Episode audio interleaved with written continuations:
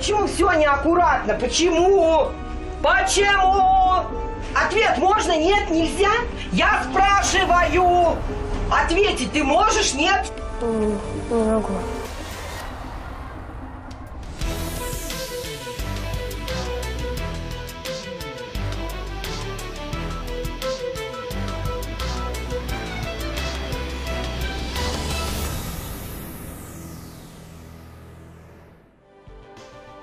Для тех, кто не может найти общий язык со своим ребенком, для тех, кто потерял ключик к душе любимого чада, для тех, кто хотел бы помочь сыну или дочке разобраться в проблемах. Об этом и многом другом расскажут профессиональные психологи в серии подкастов «Жизнь 1319» на портале Вера Кейзет.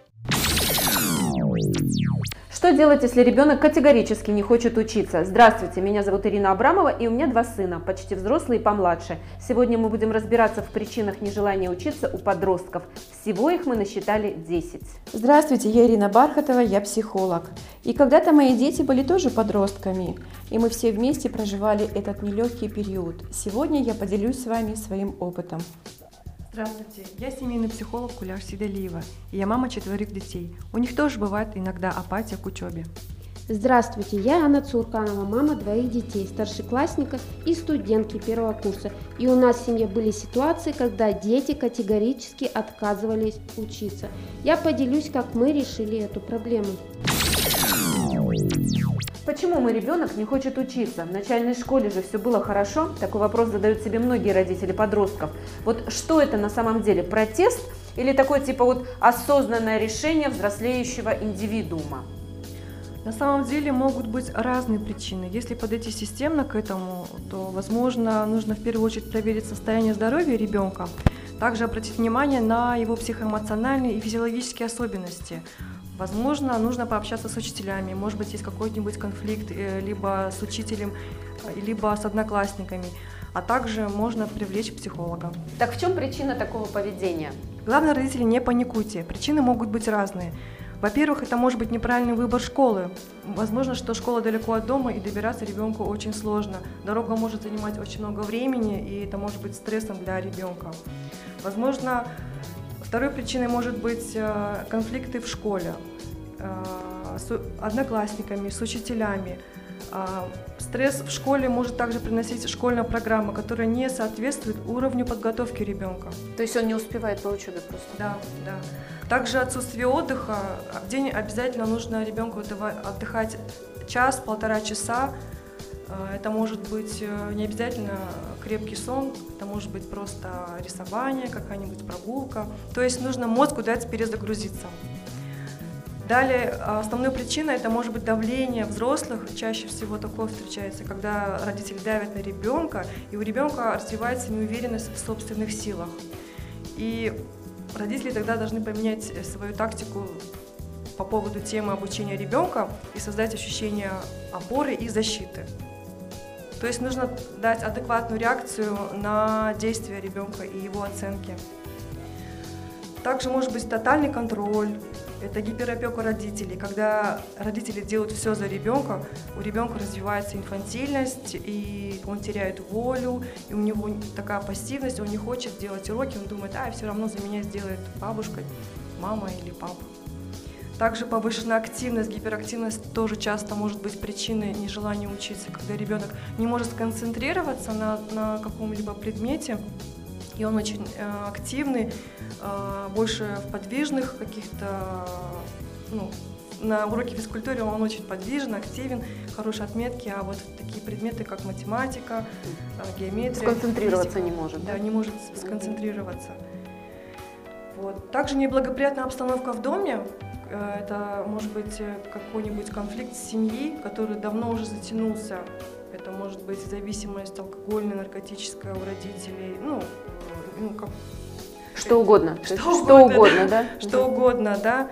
А, также плохая компания, дурной пример может влиять на, на ребенка, что он перестает учиться. Для него авторитет становится какой-нибудь там неформальный лидер, какой-нибудь там хулиган, ну, которым все восхищаются. То есть зависимость от игр, развлечений, вредных привычек также может э, лишить его желания учиться. А как вот сейчас быть? Потому что дети говорят, вот, смотри, вот этот человек стал звездой, он зарабатывает много денег, но он не учился. Особенно Инстаграм этому Да. учит. Это, ну, я прям не знаю. Здесь Они считают, что родителем. л- л- лайки э, сразу Да, идут, э, начинают капать центы, потом доллары, и ты автоматически успешен. К чему физика, к чему математика, а уж тем более совсем непонятная какая-нибудь геометрия. И фильмы же есть такие, вот прям показывают, он э, в школе был троечником и вот стал президентом там, еще кем-то. Да. Ну, в таком случае тоже был пример. Вот мальчик, например, ну, один из э, клиентов. Мальчик э, очень успешен в истории, э, в каком-либо предмете гуманитарного направления, но как физика, математика он абсолютно не хочет и не воспринимает даже, то есть сильно отстал. И, соответственно, он говорит, что это ну, не, не подходит. Тогда мы с родителями пришли к такому выводу и вместе с ребенком, что все-таки поддерживать его в этом направлении, где гуманитарный Науки. Гуманитарные науки ему очень нравятся, подходят, что в будущем определит его профессию, направление. Если это даже тот же блогер, тот же, э, как правильно их называют, блогер, в общем, Ну, блогер, блогер. э, Инстаграмщик. да. инстаграмщик, да. Сказать про то, что если ты хочешь вести такие блоги, зарабатывать на этом деньги, то важно развивать э, свою речь, коммуникацию, это много читать, это возможно, Расширять кругозор. да, расширять кругозор, это нужно м, поступить э, на тот профиль, где а, важно Коммуникация с людьми, да, наверное, да, с массами. Да, да. То есть э, таким образом у ребенка уже, э, как бы, как сказать, создался образ будущего его, и он э, решил обучаться. А там уже в процессе он понял, что ему и язык нужен, Да. какой-нибудь иностранный язык. И э, история его ин- интересует э, не только там, ну как развлечение, да, там уже пошел более глубокий интерес. Вот. Я думаю, что вот правильно поддержать ребенка в его направлении, его именно э, способности в какой-либо сфере, а, они могут ему дать толчок э, учиться.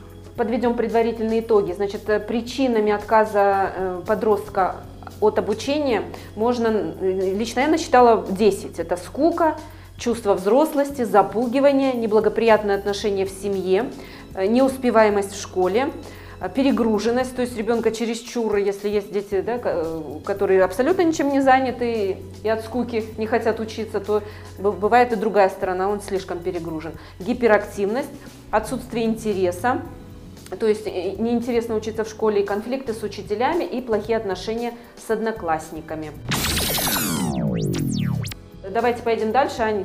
Насколько я знаю, у тебя есть интересная история. Да, как всегда, да. связанная с твоими чудесными детьми. Просто кладезь.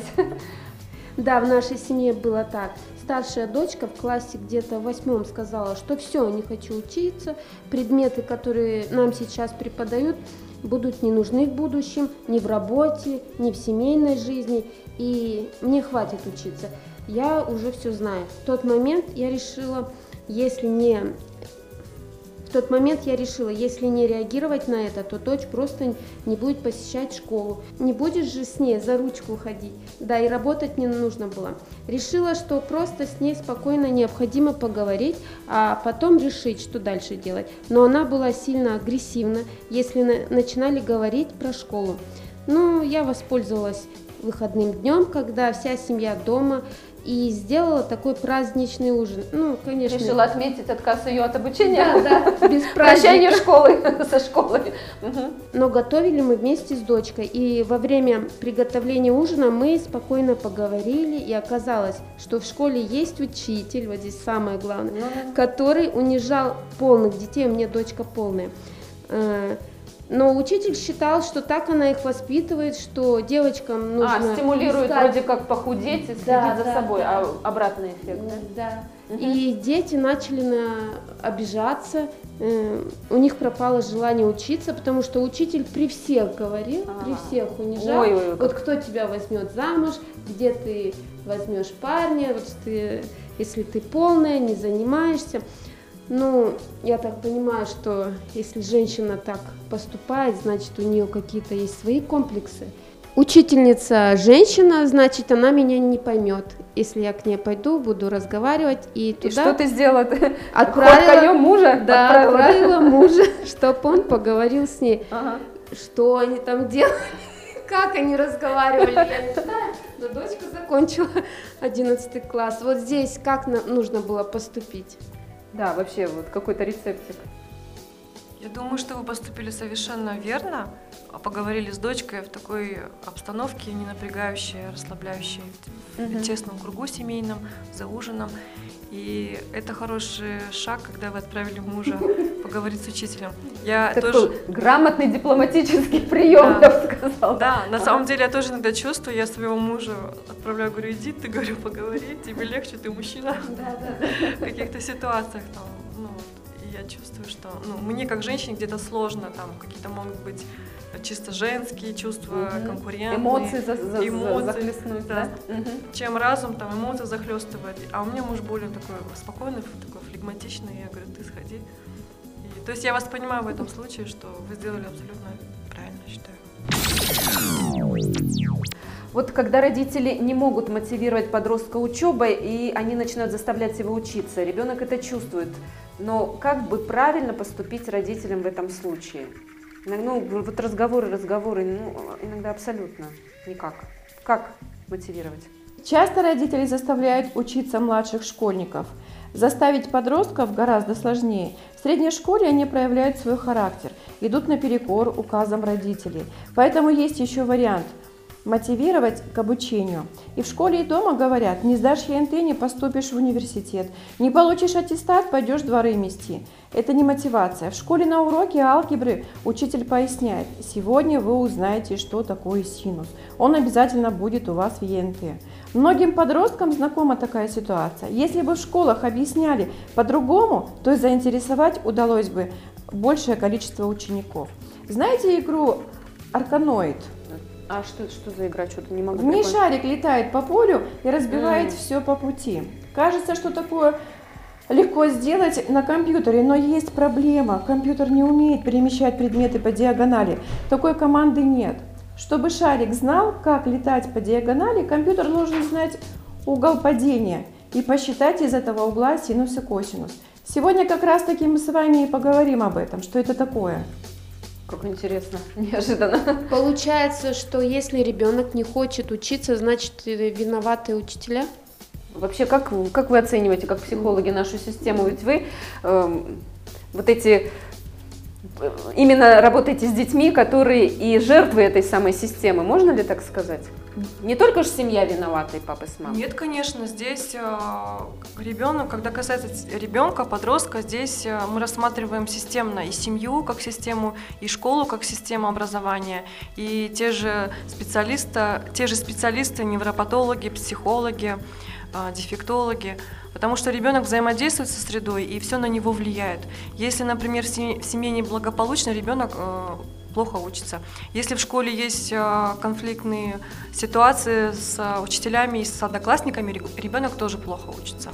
Если у него состояние здоровья не в порядке, да, физиологические какие-то гормональные нарушения, тоже успеваемость может упасть. И рассмотрев эти все причины, можно увидеть, что в этом вина не только ребенка, а чаще всего сама система образования, она может влиять на то, чтобы у ребенка пала мотивация к обучению. Это могут быть непонятные задания в учебниках.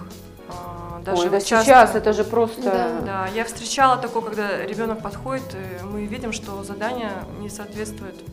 Ну, непонятно, какие-то ошибки есть, мы потом не знаем, что делать с этим.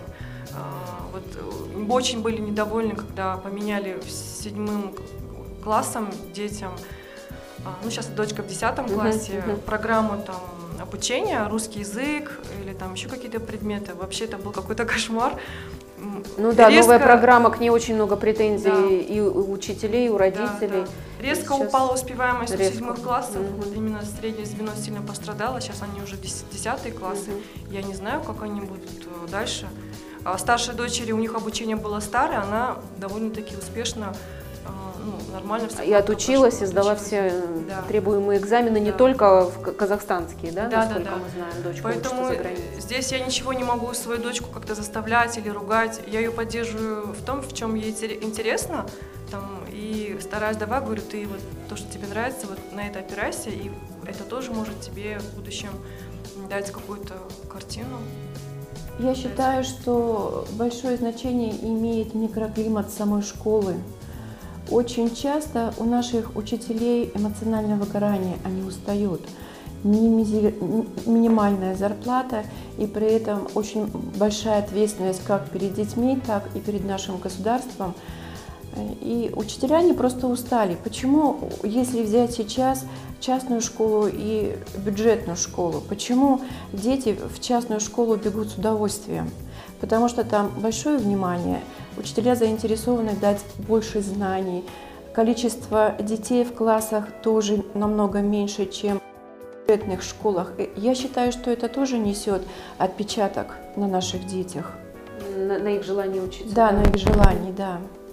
То есть, когда, э, когда в классе 45 детей, и учитель просто не может собрать внимание детей, а- а какая речь может идти о знаниях, По качеству обучения. да, о качестве обучения. Да, абсолютно согласна. А сейчас еще тем более у нас дистанционка, она просто все возводит в квадраты в куб, еще все ухудшает и ухудшает.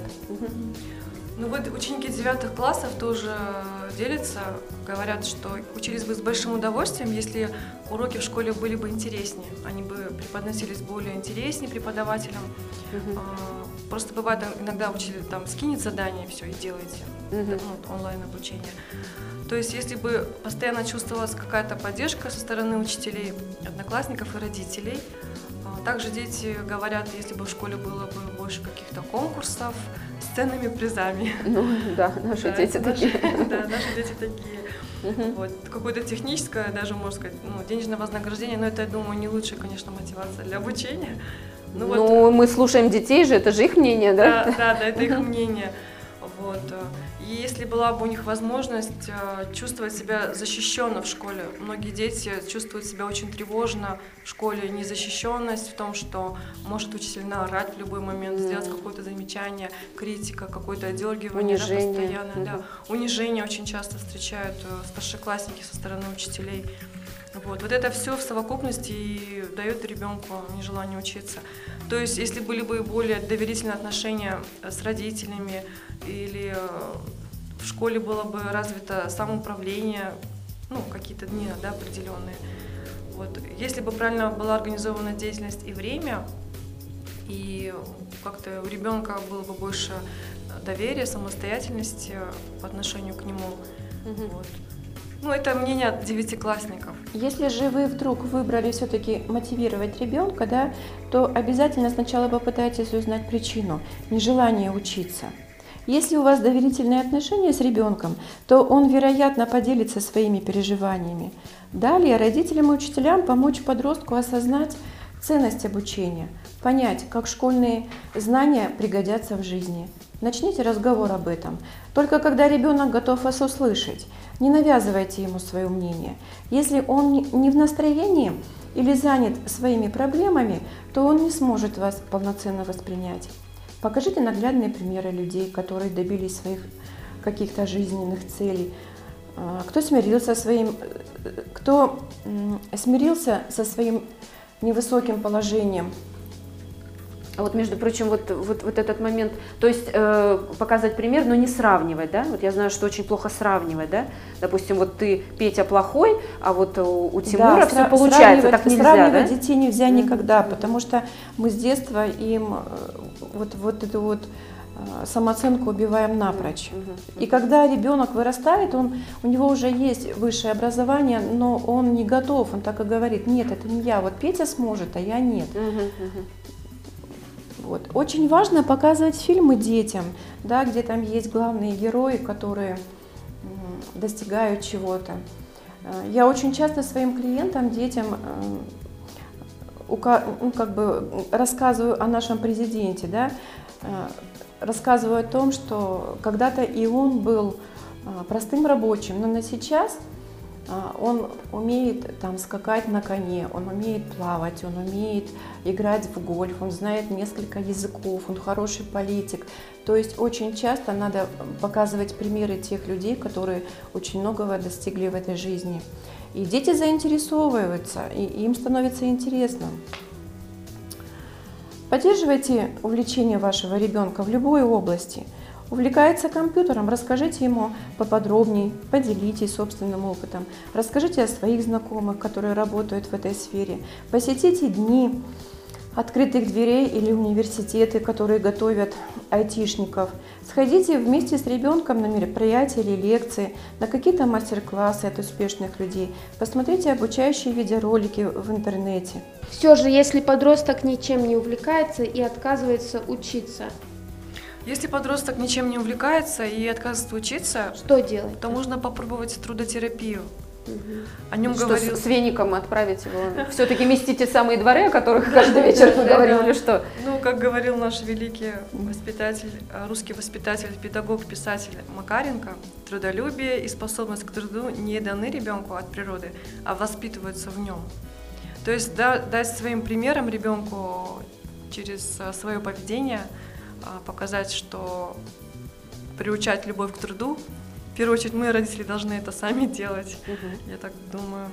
Вот. Дать возможность ребенку поработать э, несколько смен, ну, если, например... Чтобы он пришел и все, Да, слег сразу. да, показать, ну, э, есть разные виды работы, познакомить его с разными сферами и э, давай попробуй поработай, да.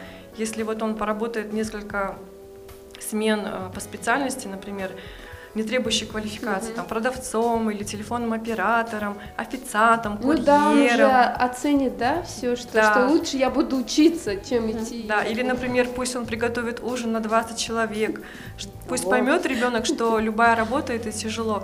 Вот у нас э, на Западе как ребенку исполняется едва там 16, 16 лет, его пинок под зад Да, и иди работай. да, Даже да. если очень семья состоятельная, обеспечена, э, родитель не даст ни цента, пока он Да. сам не попробует. А у нас-то по-другому. У нас же говорят, вот, как говорят, первые 40 лет у, у мальчика самые тяжелые, да, и так далее. В общем, ня- нянькаться, нянькаться и нянькаться. Да, и а, ну вот это этап взросления, они то есть э, понимают, что не просто не жалеют своих детей, а дают возможность работать, попробовать на себе.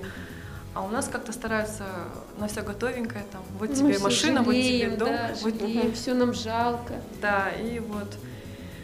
Ну, таким образом, вот эта трудотерапия, я думаю, что она тоже поможет ребенку осознать э, ценность в обучении, что в любой сфере, даже если ты просто блогер и на тебе там нужно, чтобы капала копейка, этому тоже нужно обучиться.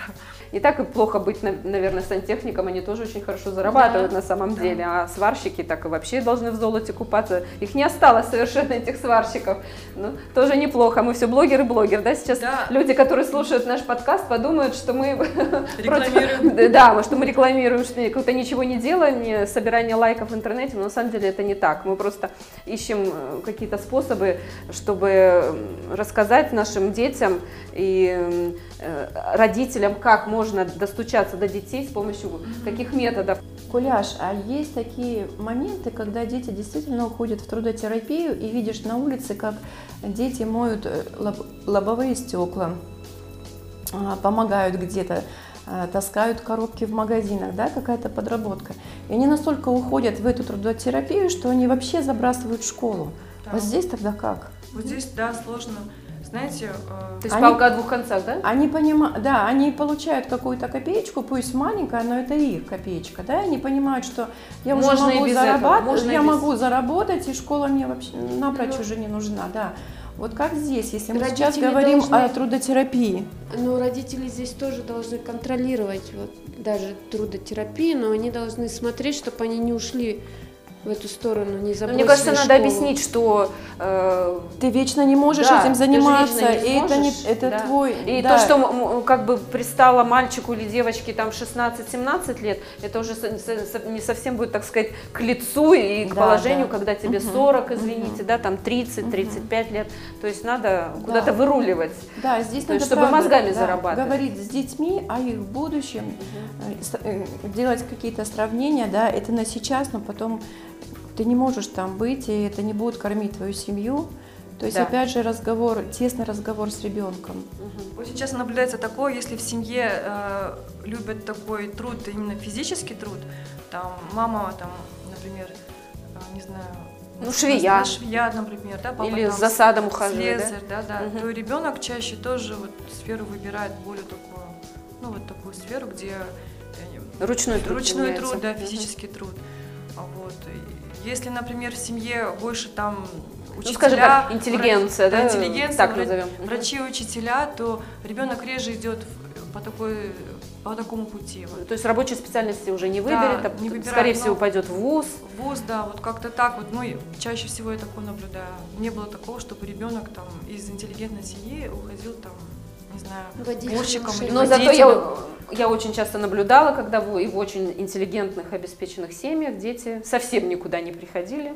Да, и да. были потом позором своих родителей, к По сожалению. моему Да. опыту, у меня очень много таких семей, где дети, старшеклассники, когда я вела какие-то тренинги перед ЕНТ в школах, дети говорили о том, что если мама с папой всю жизнь работали с утра до ночи, я не хочу жить так, я хочу иметь высшее образование, у меня будет должность, и я буду в старости содержать своих родителей. То есть они наоборот говорят о том, что вот я так жить не буду. И- мотивированы. да, и для них, э, да, для них э, как бы жизнь их родителей – это хорошая мотивация для их будущего. Ну что ж, будем закругляться. Я думаю, что мы эту тему, надеюсь, что раскрыли со всех сторон и кому-нибудь обязательно пом- помогли. Ваш ребенок-подросток не хочет учиться, помогите ему. Попробуйте найти причину нежелания, помогите развить навыки самоорганизации в учебе и как можно чаще и добрее мотивируйте. Всем пока! Пока-пока, спасибо. До свидания. До новых встреч. Это был подкаст от портала Вера Киз. Подписывайтесь на наш канал, а также аккаунты в соцсетях. Задавайте вопросы психологам в комментариях и обязательно получите ответ. Слушайте и смотрите выпуски с участием квалифицированных психологов, и вы сможете по-новому взглянуть на свою семью и обязательно найдете общий язык со своими взрослеющими детьми.